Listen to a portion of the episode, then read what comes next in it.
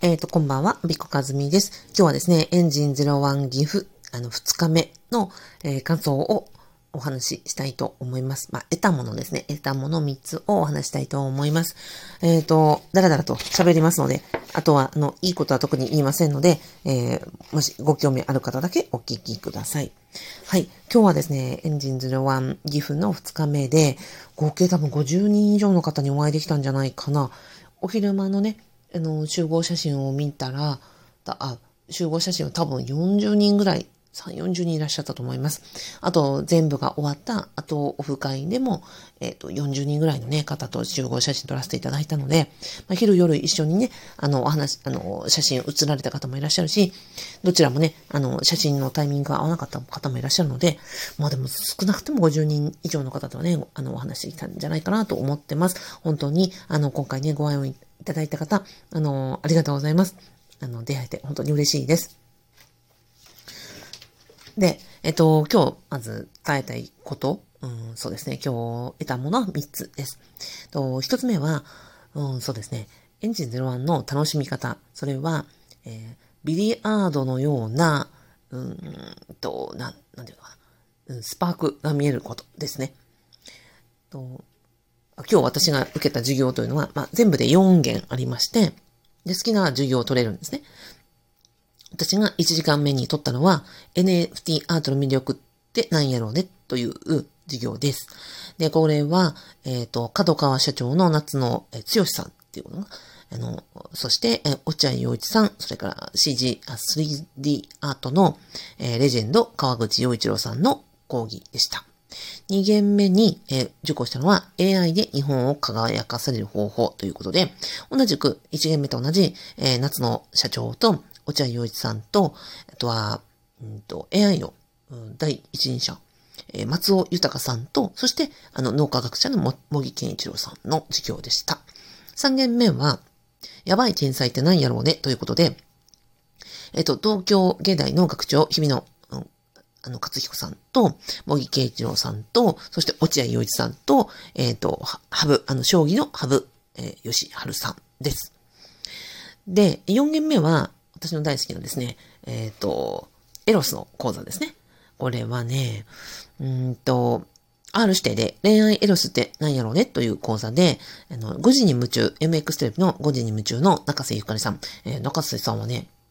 新庁舎の、えっ、ー、と、もう、もう役員でいらっしゃるって言ってましたね。役員をされていると。それから、あと作家で、作家の岩井島子さん。えっ、ー、と、そして、えー、寺脇健さん、堀光一さんという、えっ、ー、と、この男性陣はですね、東大卒のお二人ということでした。はい。という、まあ、4コマ、濃い濃い4コマを受講させていただきましたと。えー、特にですね、私、季節して、まあ、テーマで選ぶんですね。私はあの NFT と AI と、えっ、ー、と、それから天才についてを知りたかったので、1限目から3限目は選びましたと。それたたまたまですね、おいちゃいよいさんが、あの、3件連続講師でいらっしゃったので、まあ、おいちゃいさんの講義を連チャンで聞いたと。で、あとは、夏野さんも2つかぶり、えっ、ー、と、茂木さんも2つのコマを受講させていただいたというところでした。はい。で、あのー、はい、えー、恋愛エルスはですね、釧路で4年前に受講した時にからも、もう私はこのコーマを受けるために、えー、エンジン01に来てると言っても過言ではないというぐらいの、うん、大好きなコマです。で、えっ、ー、と、この4コマを、まあ、語っているとね、もう本当に何何時間にもなってしまうので、ここで学んだとか、うん、エンジン01の講義の魅力というのは何なのかということなんですが、私はね、ビリヤードっぽい魅力があると思ってるんですよ。あの、それぞれもうね、業界の第一人者でいらっしゃるので、お一人で講演される場面とか、YouTube でお話しされてる場面っていうのはたくさんありますよ。例えば、うんと、ハブさんのね、ご著書とか読んだこともありますし、モギさんの YouTube とかも見たことはあります。あとは、なんだっけ、うんと、ニュースピックスでね、落合さんが喋ってる様子とかありますよね。だけど、この、このメンバーが全員揃って同じテーマで話し合うっていう、このコラボ、コラボというか、うんと、シンポジウム形式なのがものすごいやっぱりすごくって、お互いそのね、まあ、天才というか、もうほと、えっ、ー、と、第一人者同士が一つのテーマについて話し合い、それをこう意見を交わしたり質問したりし合うっていう、このね、うんと、横方向、その、うん、が、変、変化、化学反応がものすごいんですね。だから、一人の講演を聞くだけでももちろん価値があるけれども、これが、うん、とお互いに、影響し合って、ビリヤードの、うんと、ブレイク、うんと、なんですか、ショットって言うんでしたっけ？ビリヤード台があります。玉が9個並んでます。で、そこに、あの、白い玉をバンってぶつけると、いろんな玉がこうね、壁とかお互いにぶつかり合ってバババッとこう、あの散らばっていくじゃないですか。あれってもう全然予測がつかないし、うん、ですよね。あの感じがすごいして、まあ、あれが2次元じゃなくてもう3次元で起こるような、もう、本当にスペクタクルがありますと。で、これが、やっぱりね、エンジン01でしか味わえないし、まあ、それをリアルタイムで、生で見れる。しかも編集なしで。うん、だから表で言えないこと、うんと、地上波、テレビで言えないこと、YouTube で言えないことをリアルで、しかも録音していない環境で、あの、聞けるというのはやっぱね、ほんとここしかない。しかもこれがですよ、1時間15分の講義が500円ってもうどれだけコスパがすごいんだというぐらいの、うんと、中身なんですよね。だから、だから私はですね、イベントを立てて、もうぜひこれ来た方がいいよって、交通費と時間かけ、時間とお金かけても、もうこれに、えっ、ー、と、もうお釣りぐらい、来るぐらいの価値があるよっていうことで、私も本当勝手に応援団をやっているんですね。これ本当に皆さん、あの参加していただいた皆さんが、本当に来てよかったっていうふうに言ってくださいましたし、まあ本当にここういうふうになんか私がイベントを立てなければ来ることはなかったっていうふうに言ってくださったんで、本当本当によかったなって思っているところです。これがね、エンジン01の、あの、実は魅力です。はい。私個人が、えー、なんでこのエンジン01に来てるかっていうところで、そうですね。そのさっきの、あの、ビデアード的な魅力もあるんですが、それにひっくるめて、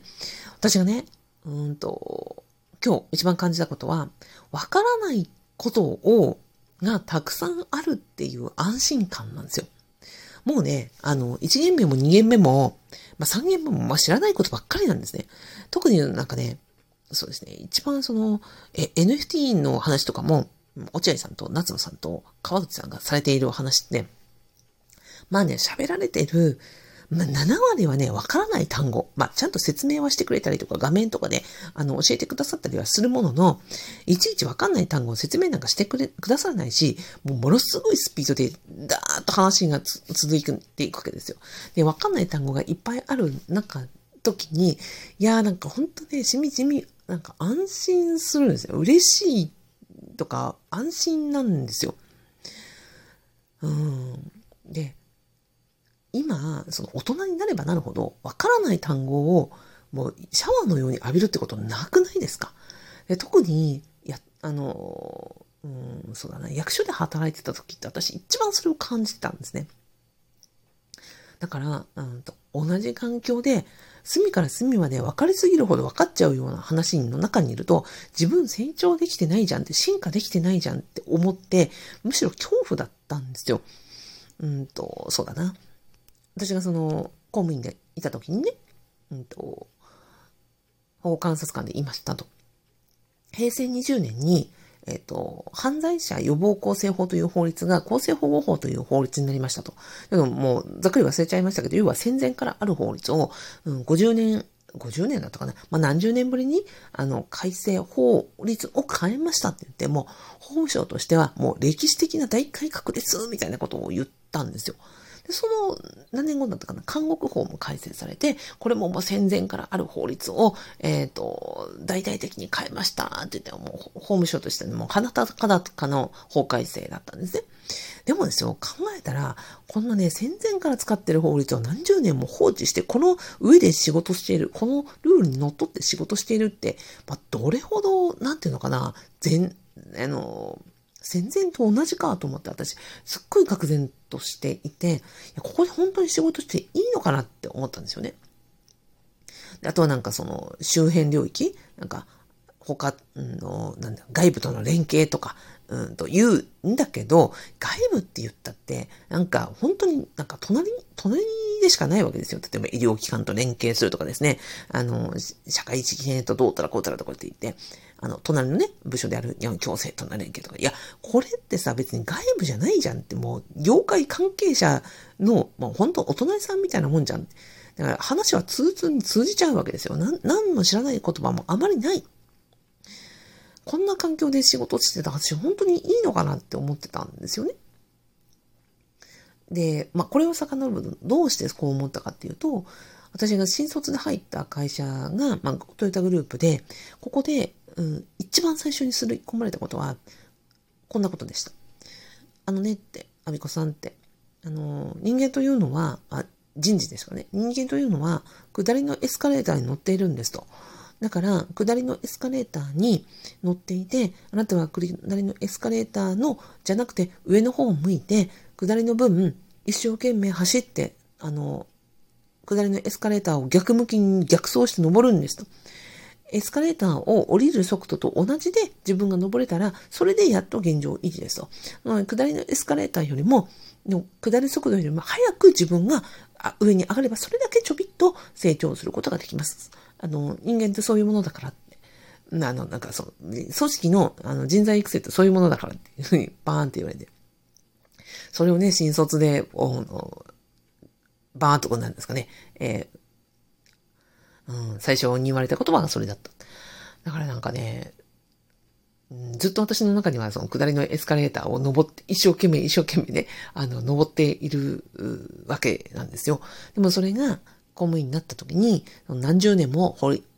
使ってきた法律の上で仕事をしているとか、なんか、その、非常に画期的だとか言われつつも、でもなんか同じ言葉でしか通じない、あの、隣接領域との、うんと、なんですかね、お仕事をすることですら、なんかすごくあり、慎重しているんだけども、いや、本当にこれって、なんか、下りのエスカレーター、登ってることになるのかな私に実は全然そう思えなかった。むしろなんか、下ってるんじゃないかぐらいに思ってたんですね。だから、ここのエスカレーターに私は乗ってていけないんじゃないかと思って、まあ、ずっとずっとその10年間副業していた、副業していたっていうのは、実はその、職場の外に出ようという行為でもあったわけですよ。だから職場の外に出て、本当に、あの、私これ、え、下りのエスカレーターに下ってるんじゃないかな。1ミリでもちょっと登れたらいいな。そのためには組織の、組織の中じゃなくて、外に出て、で、外の人と一緒に働いてみたいとか、外のでなんか通用する、する自分になってみたいとか、そんなことを思いながら、ま、ずっと、うん、副業していた。だからお金儲けというよりですね、さっきの下りのエスカレーターで、なんかこう、ズブズブと毎日、あの、こう、下がっていく、下がっていく、下っていく、うん、自分でありたくないっていうなんか必死のその階段を登る行為、エスカレーターを逆走する行為が私にとっては副業だったっていうことなんですよね。ちょっとだいぶ話がそれちゃいましたけど、じゃあなんでこのエンジン01に来てね、もうずっとずっともう一日中ね、朝から晩まで4時間講義を、4限講義を受けて、何を得たかっていうと、私、本当に知らない言葉いっぱいだ、知らないこといっぱいだ、この人たちの言ってること全くわかんないと思うんですよ。これって本当に安心する？ああ、これ、これを今、なんかね、ググることすらも、なんか追いつかないほどのスピード感で、さっきのね、あの、天才たちの、うん、素晴らしい方たちの言葉のビリヤードと発想のビリヤードがどんどんどんどん起こっていって、あの、玉はね、あらぬ方向へいっぱい広がっていくんですよね。それを生で見てると、あ、全然わかんないけど、でもここにいることって私にとっては、その下りのエスカレーターを逆走して登る行為にそのもの違いないって思うと、なんかすっごく安心するんですよ。だから復習で、なんかわかんない言葉を調べるとか、その NFT についてね、なんかこう、作る様子を見せていただいたりとか、その取引履歴がこういうところで見ればいいとか、オークションをね、実際にやってみて、うんと、買った人がいるとかで、そういうリアルな場面を見たら、あ、私って本当こんなこと全然わかんなかった。あ、今日これ見れた。本当にこれだけでエレベーターをね、一段登れたって思うと、本当になんか安、安堵するんですよね。うん。だから私が、実は、あの、心がけていることというのは、わかんないことをわかんないこと、理解できないことに積極的に首を突っ込んでいくっていうことなんですね話が通じない人と話すとかね。そんなことを意識しているところです。で、あ、もう随分長くなってよね。長く、いいです。私のために喋ってるので。えっ、ー、と、まあ、不動産の、あの、ことをね、ビジネスを始めて。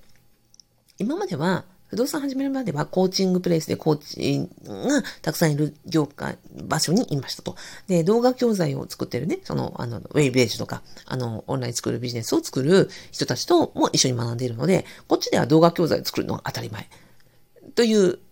世界にどっぷりいたら、私が大谷塾、北海道大谷塾に参加させていただいたんですね。で、で名刺にそうやってコーチングとか、あの、オンラインスクールとかって書いてたら、わーって、あの、アビコさんって変わった人来たって言われたんですよね、大谷塾で。珍しい人来たみたいな。面白いことやってる人来たって、すごいなんかね、皆さんびっくりされたんですね。はい？私面白いってな、芸人ではないんですけどって言ったら、いや、そうじゃないよって。こんなこう、コーチングって何みたいな。ね、オンラインスクール怪しいみたいな。情報商材のことでしょみたいな。いやー、でもうこのね、喜びと言ったらなかったですよ。あ、私本当に全然知らない世界に来れたって。で、コーチングのこの字も通じない世界に来れた。動画教材に、あの、アンチと思う人の世界に来れたと思ったらもう本当になんか安心した。また安心した。その、えっ、ー、と、下りのエスカレーターじゃなくて、ここオン、逆走する私が全く知らない世界に来れたんだと思ったらすっごいね、嬉しくて安心したんですよね。だからね、北海道親塾も実は毎回毎回、あの、リアルで受講させていただいてるのは、うん、そういう意味もあるんですよね。下りのエスカレーターを登る行為だなって思ってるんですよね。うん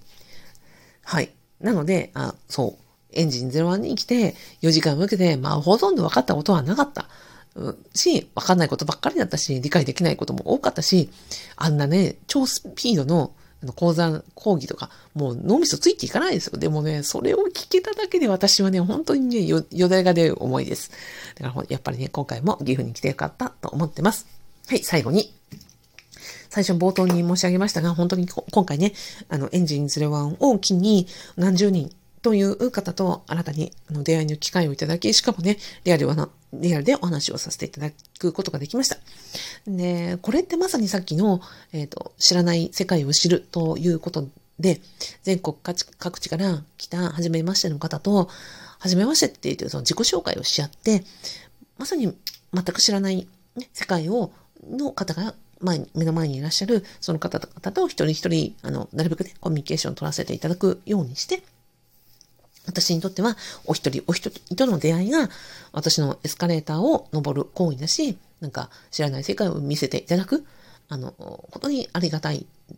入り口、機会、チャンスになってます。なので、なんか皆さんからね、今回、あの、イベント立ててくれてありがとうっていうふうに言ってくださっいただいたんですけど、私にとっては、あの、皆さんとの出会いの方が、私にとっての本当に財産であり、学びであり、うんと、チャンスであるっていうふうに思ってます。本当にどうもありがとうございます。はい。めちゃめちゃ長くなりましたが、えっ、ー、と、今日はですね、うんと、エンジンゼロの魅力というのは、あの、パネリスト、お一人お一人の講義、あの、講演ではなくて、パネリスト同士の化学反応とか、ビリヤードのように、うんと、発想が、発想とかアイデアとか考えが、どんどんどんどん広がっていくこと。これが魅力であるということ。それから、私は、えっ、ー、と、わからないことを、とか、理解できないことに身を置くことが非常に重要だと思っていて、それは、えっと、なんだろう。